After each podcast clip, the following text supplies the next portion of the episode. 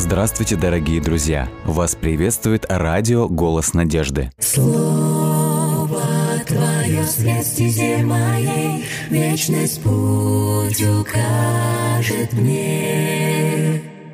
Слово Твое свет стезе моей, Вечность путь укажет мне. Буду помнить я любовь Твою всегда, Мне каждый миг с Тобой дорог.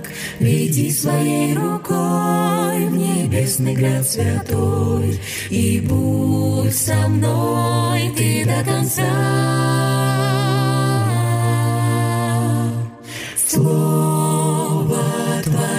Свет стезе моей, Вечность путь укажет мне. Слово Твое свет стезе моей, Вечность путь укажет мне. Если убоюсь, если я с пути собьюсь, Знаю я, Ты со мною, И в Твоих руках исчезает страх. Будь со мной Ты до конца, до конца. Слово Твое свет в стезе моей, Вечность путь укажет мне. Слово Твое свет в стезе моей, Вечность путь Вечность путь укажет мне.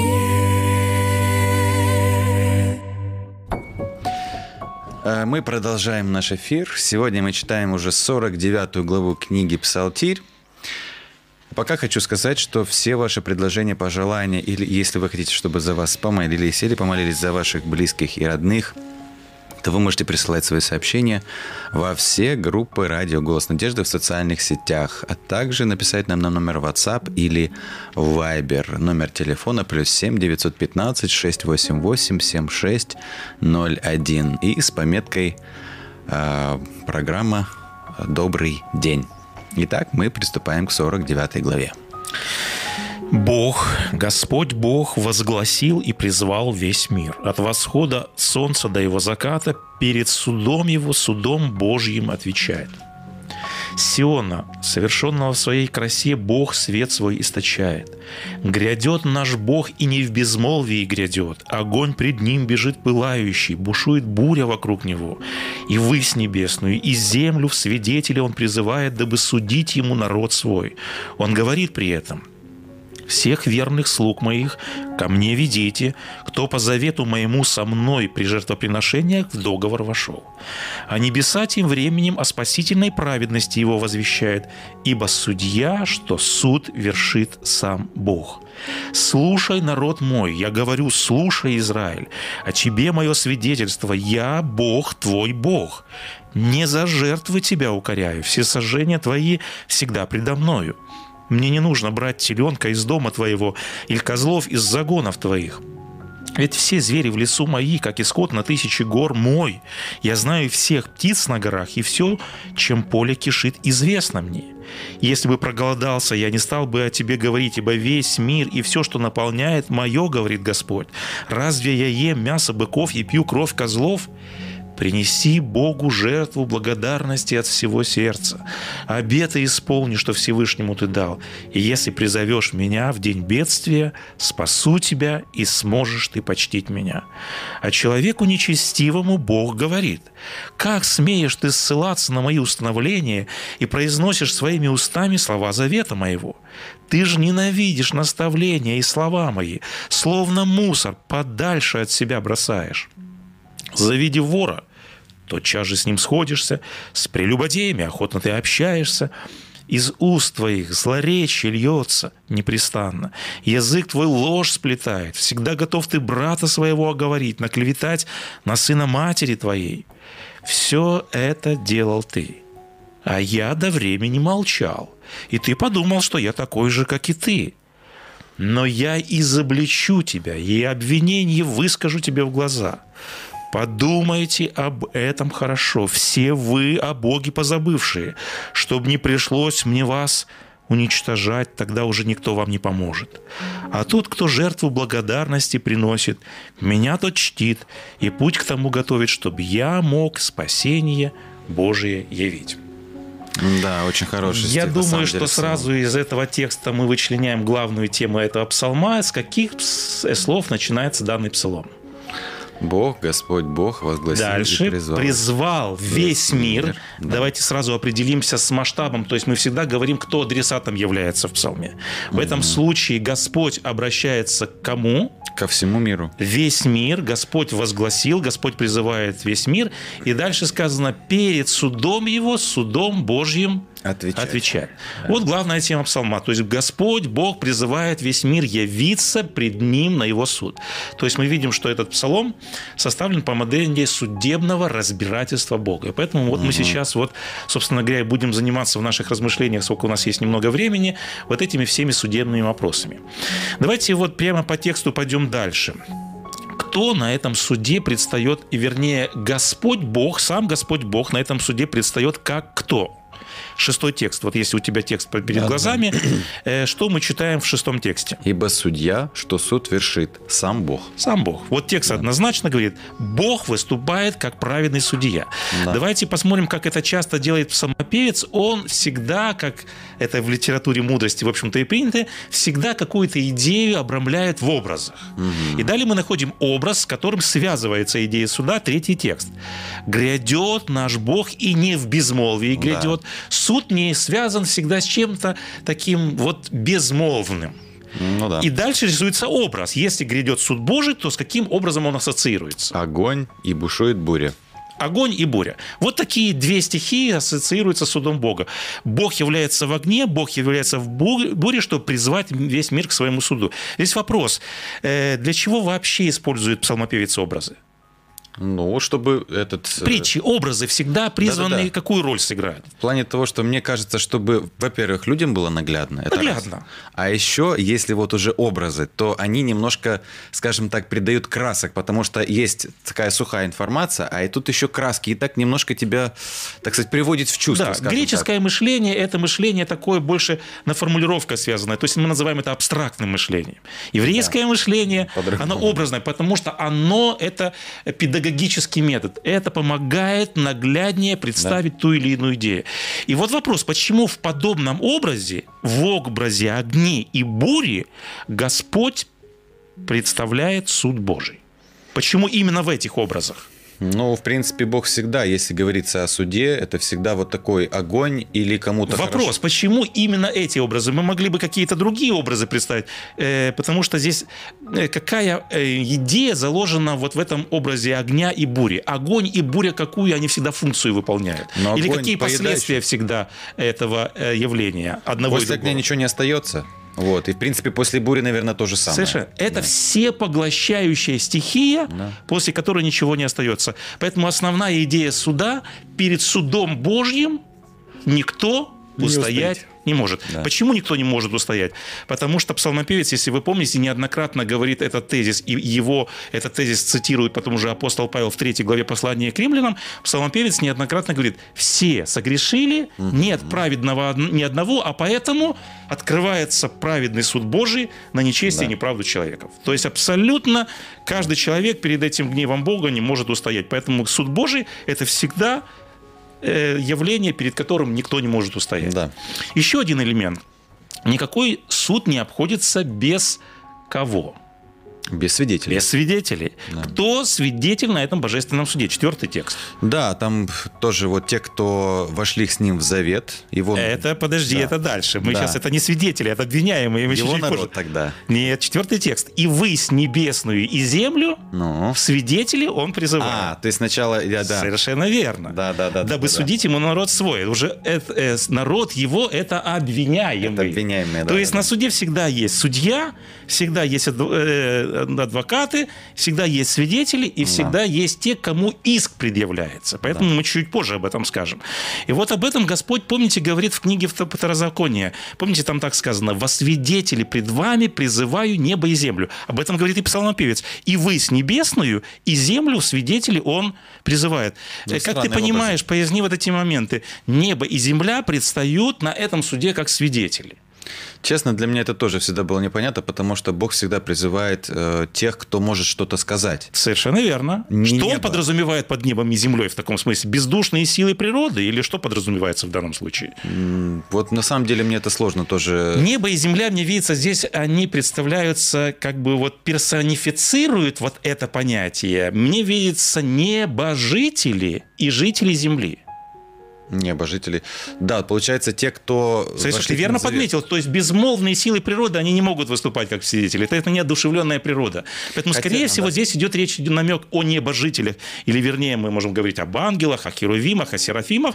Но я бы сказал, что земные обитатели, они тоже очень многое могут засвидетельствовать на, на этом небесном суде. Хотя есть, если вот вспомнить случай с Каином, когда он убил брата своего, Бог сказал, что земля, которая впитала кровь твоего брата, Она она, будет свидетельствовать. вопиет. Совершенно Потому верно. что, каз- казалось бы, типа, нет никого, никаких свидетелей. Вот земля, которая впитала твою кровь, Люди, которые видели, люди, которые были свидетелями, они также предстают на суд. Все небожители, которые с неба взирали. Мы являемся ареной, на которую смотрят. И поэтому с неба все видно. Поэтому Господь призывает во свидетели неба и земли. И вот мы теперь подошли к моменту, кто подсудимый, кто ответчик на данном суде, кому иск предъявляется. И вот пятый текст. Да, это уже... всех верных слуг моих ко мне ведите. И вот очень важный момент. Кто по завету моему со мной при жертвоприношении в договор вошел. Здесь конкретное указание, что на, Бо- на суд Бог призывает язычников, нечестивых, которые Бога не знают, которые завета не заключали с Ним. Кого Бог в данном случае призывает на суд? То есть здесь очень конкретная специфика. Да. Кто, с кем Бог судится в данном случае? А, не, ну тут, я, мне кажется, вот пятый стих это все-таки подтверждение неба и земли, что вот он дальше поясняет, всех верных слуг моих на земле, вот он позвал, а тем временем небеса, а спаситель его про... То есть вот эта мысль, мне кажется, дальше подтверждается. А иск он, естественно, приводит тем, кто его не Ну, слушает. смотри, четвертый текст. «И вы с небесную, и землю, свидетелем призывает, дабы конкретно Судить говорит, его судить народ свой. свой. Поэтому здесь уже несколько Но, моментов указывают, что быть, да, в тоже. данном случае Господь судится со, своим народом, в который он вошел в завет и э, А. с которым у него есть договор. То есть здесь конкретное указание на то, что вот подсудимые это те, с которыми он вошел. То есть это люди суда. Суд должен начаться с Дома Божия, как э, говорит апостол Петр уже в этом случае. И вот вопрос. Какой иск, какую претензию праведный судья представляет своему народу? Ну, тут И вот дальше. далее судебная речь, восьмой текст. Не за жертвы тебя укоряю. Видите, опять же пояснение, Да. что это суд все-таки с его народом. Он говорит, все сожжения твои всегда предо мной. И 14 текст. Смотрите, какая главная претензия. Исполни обеты, что Всевышнему тут дал. Ты дал. Да. Какая здесь проблема? Какие обеты, какие обещания народ дал Богу? Но я помню, когда они были вот, в- в- пока вышли из Египта и шли, они говорят, «Забе- эти законы твои исполним и обеты, ну, то есть Все. все. Были даны условия завета, был дан закон. Бог со своей стороны, заключая завет, говорит, я всегда клянусь и обещаю быть верным тебе. А ты в ответ, А ты со своей стороны Будь дай мне обещание быть верным тебе. Он дал конкретные уставы и указания, которые э, народ должен вы- выполнять и, соответственно, тем самым выражать верность Богу. И Господь говорит, ты не выполнил обещание. Мы с тобой вошли в договор, Да. мы с тобой заключили завет. Я ты мне стороны верен. обещал быть верным, ты не выполнил обещание, завет нарушен. И вот смотрите, на что Господь сетует. Вы приносите жертвы, Господь говорит, вы просто выполняете бездумно мертвые ритуалы, да. и он, помните, в первой главе Исаия говорит, зачем мне мертвая обрядовость? Зачем мне ваши жертвы? Ваши руки, помнишь, он дальше говорит, полны На крови. Да, да. И вот эту же идею дальше перечисляет э, псалмопевец. Э, смотрите, это э, значит, текст какой, 17 «Как смеешь ты ссылаться на мои установления, произносишь своими устами слова завета» и 17 текст «Ты же ненавидишь наставления мои». Ты ненавидишь слова, и смотрите, какой образ использует. Словно мусор подальше от себя бросаешь. Да, да, да. да. На что жалуется Бог? его слово, его заповеди, его законы, его уста, к сожалению, стали чем? Мусором. Это такое образное выражение, которое передает что? Неуважение, Да. непочтение, непослушание. Э, смотрите, это отношение к Богу, первая часть диколога. А теперь Господь оценивает уже отношение к ближним. Господь говорит, вот так ты относишься ко мне, к моим словам, к моим уставам, к моим законам. А дальше Господь переходит ко второй части диколога и говорит, а как ты относишься к ближним? Давайте посмотрим. И вот 18 текст. «Завидев вора, Ты сходишься сейчас- с ним. Да. С прелюбодеем охотно общаешься. Из уст твоих злоречие льется, язык твой ложь сплетает. Всегда готов ты брата своего оговорить, наклеветать на сына матери своей. И в конечном итоге Бог говорит на это, 21 текст. Все это делал ты, А я до времени я до молчал. времени молчал. И ты думал, что я такой же, как и ты. Вот интересный такой Вот это вот да. И вот есть, знаете, как э, один автор сказал, когда он комментирует эти слова, он говорит, э, как бы народ рисует карикатуру на Бога. То есть какую карикатуру Израиль рисует на Бога. То есть Израиль представляет себе как-то Бога. Израиль думает, что Бог будет также закрывать глаза, Бог будет так же молчать, как он закрывает глаза на грех. то, что- да, на грех. То есть Израиль закрывает глаза на грех и думает, ну и Бог будет закрывать глаза на грех. Господь говорит, так не будет. Говорит, я до времени молчал, но я не такой, как ты. Я не буду закрывать глаза на грех и не буду закрывать уста на грех. И вот здесь первый вопрос. Почему, как сказано, Бог молчал до времени. Почему не сразу обличал? Почему ждал? Почему не сразу реагировал? Вот грех совершил, вот сразу и отреагировал. Ну, тут, конечно, есть очень такая хорошая оговорка. Бог дает человеку свободу выбора. И если бы Бог не давал на это право, чтобы человек что-то делал, то тогда не было бы этой свободы, которую он очень ценит. Потому что единственный, наверное, Бог, который ценит именно вот именно этой свободой выбора. Потому что когда был Адам и Ева, Мгм. убийство Каина и уби- Бог что, не мог сразу взять и предупредить его? Да. Мог, он и в принципе об этом и говорил. Почему какое-то время промедлял? Почему не сразу говорил? А потому что бы получалось, он бы приступил бы этот завет. Завет свободы выбора. Мне кажется так, потому что по-другому я вариантов не вижу. Если, то есть, если ты даешь свободу, тогда мне свобода делать то, что я хочу. Ну, в принципе. Мгм. А Бог, получается, вот он в этот момент, ну, Ну да, он это такой момент, молчать. я понимаю, о чем ты подразумеваешь. Это с одной Может стороны. быть, есть еще один какой-то момент, да, который я не усматриваю. Может быть, еще много, много чего не знаем, поэтому мы реконструкцию делаем, мы предположение делаем. Здесь в тексте не оговаривается этот момент. Написано, да, что Бог до определенного времени молчал, и мне видится, что все-таки Бог... И ты подметил, что Бог дал человеку свободу выбора. Да. А мне все-таки видится, что Бог дал человеку еще и какую-то ответственность, дал еще какую-то совесть. Бог говорит, совесть тебя не обличает, внутри тебя. Ну, почему ты ждешь, чтобы я пришел тебе и сказал? Но, кстати, Когда да. Адам согрешил, Бог же не сразу пришел к Адаму. Да, не И. Бог хотел, чтобы Адам сам понял, что я наделал. Бог ждет, чтобы мы сами встрепенулись и сказали, ой, что же я наделал. Почему мы ждем, когда уже наконец-то Бог со своими громами, со своими молниями придет и наконец-то будет Да. нас обличать.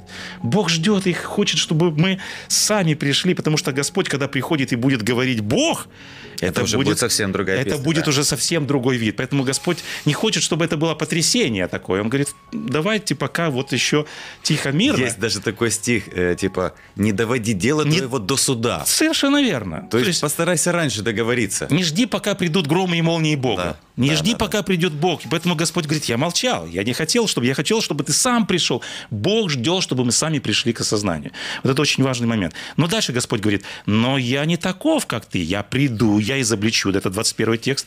И обвинение выскажу тебе в глаза.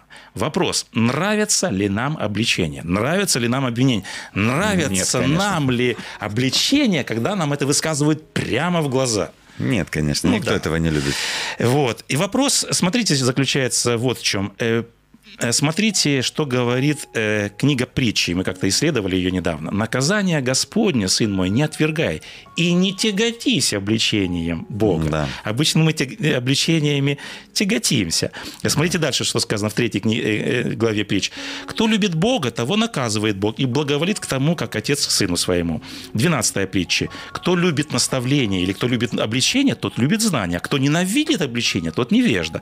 И 29-я притча. «Розга и обличение дают мудрость, но отрок, оставленный в небрежении, делает стыд своей матери». Вопрос, почему мы не должны, как сказано в этих текстах, тяготиться обличением и более того – Мы не любим обличение, как мы подметили.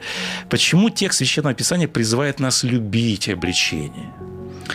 Э, Ну, вот мы мне прочитали кажется- тексты только что, Я да. понимаю. Э, Мне кажется, мы никогда не будем любить обличение. Это, Ну, по крайней мере, нас призывают к этому. ну, мне кажется, тут Мы, да, по своей природе мы не будем любить, но Да, почему есть- все-таки нас призывают преодолеть себя и любить обличение? Вот мне кажется, тут нужно связать момент, то, что ты сказал, что вот про ответственность, да? То есть оно не отменяет то, что вот я говорил про свободу выбора. Бог на самом деле ждал, что э, у Адама и у Бога будут открытые отношения. То есть, что ты, если у тебя что-то там ковыряется, ты придешь и честно мне скажешь, у меня что-то случилось.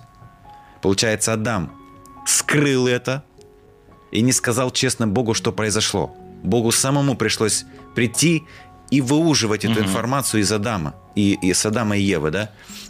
И мне кажется, здесь тот же самый момент, что, э, я повторяюсь, мы никогда не будем любить обличение. По-человечески, с человеческой По-человечески, точки да, зрения, по нашей что- греховной природе. Да, вот. Но что мы должны любить, вот то, что мне кажется, что в этом призывается, что ты должен любить честно поговорить с Богом. И вот к этому Бог, наверное, на самом деле нас и призывает. И призывал тогда Адама и каждого человека, Ну да. который... Все-таки я хочу вернуться к вот этому вопросу, почему мы должны, потому что тексты, которые мы прочитали, э, написано тех, кого Господь любит, тех обличает и наказывает. То есть в этом Да, мы должны увидеть любовь момент. Бога, а любовь в чем? И вот дальше мы читали, наставление, оно дает знание, или наставление, как написано, вот смотрите, в 22 тексте конкретно отвечает на этот вопрос псалмопевец. «Подумайте об этом хорошо, говорит Бог, все вы о Боге позабывшись, чтоб не пришлось мне вас уничтожить». Да, Когда я прислушиваюсь к обличению, тем самым я э, что, в общем-то, в своей жизни тогда совершаю? Я защищаю себя от чего? От уничтожения, Да, от погибели. да. Вот почему мы не должны ненавидеть обличение, а мудрый человек, он обличение принимает. Поэтому давайте подведем черту. Сегодня Господь тоже во многом есть о чем Богу нам сказать и обличить. Да, Поэтому нас сегодня есть. Псалом призывает к тому, чтобы мы не дожидались того, чтобы к нам пришел Господь со своими громами и молниями. Господь дал нам священные писания, Он дал свой закон, Он дал нам совесть. И поэтому Господь призывает нас признать свою вину, раскаяться и оставить грех, чтобы однажды мы не довели эту ситуацию до того, как сказал Господь, чтобы не пришлось Вот мне вас. вас уничтожить. И давайте последний текст 23 псал- псалма этого прочитаем. А тот, кто жертву благодарности приносит, меня тот чтит и путь к тому готовит, чтобы я мог спасение Божье явить. Да. То есть вот здесь Господь призывает нас к тому, чтобы мы слова Божьи не почитали как мусор, а жертву благодарности, то есть когда мы поймем, что сделал Господь для нас, ведь мы сейчас говорим, и мы много раз говорим о мотивации, почему я должен Богу послушать. Не потому, что там сидит капризный Бог, которому я должен услужить. Да. Когда я понимаю, какую любовь являет ко мне Господь, ответное мое чувство будет выражено в жертве благодарности, в послушании. Да. Тогда его слово будет не мусор. Во-первых, это почтение к Богу, а с другой стороны, это почтение к себе. Когда мы вершим зло, мы же против себя же и выступаем, потому что грех нас в конечном итоге и уничтожит. Поэтому давайте мы прислушиваемся к словам Бога, и чтобы суд Божий, который однажды все-таки придет на эту землю, чтобы нас Он оправдал, а не осудил. Да, нам тут присылали комментарии. Авиа Бен Авраам э, напомнил, что вот в Исаии тоже написано «Слушайте небеса и внимай Да, земля». Да. да. А Вот. Слава Михаянов, Осия 4, 6, 7. А, Истреблен будет народ мой за недостаток ведения, так, мгм. э, так Такой как ты отверг ведение, то я отвергну тебя от священное действие предо мною. Да, ну то есть тоже, э, вот, чем больше они умножаются, тем больше грешат против меня славу, их обращу в бесславие.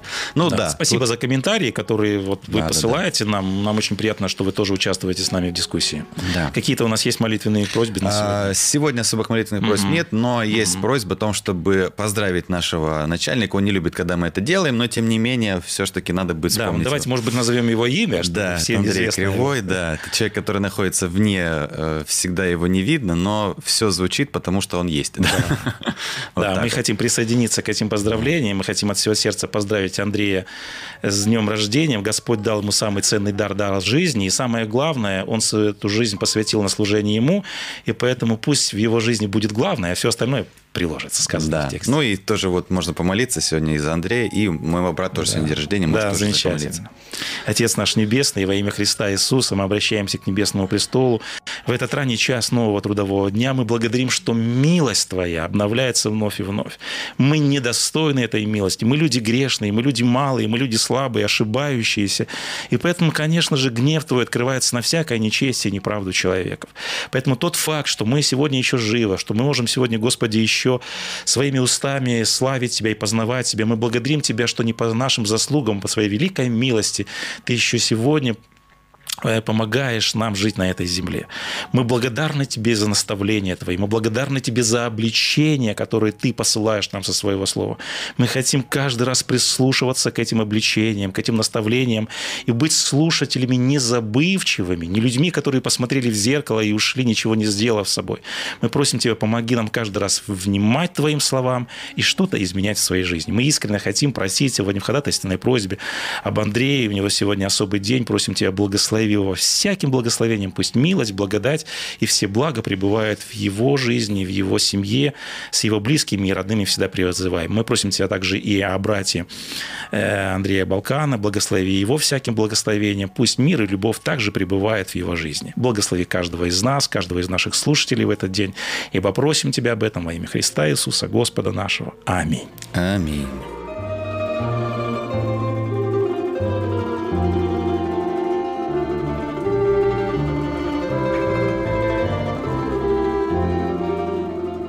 Дорогие друзья, вы можете оставить свои сообщения через WhatsApp и Viber по номеру плюс 7 915 688 7601 или позвонить нам на бесплатную линию, которая работает на территории Российской Федерации. Номер 8 800 100 ровно 1844.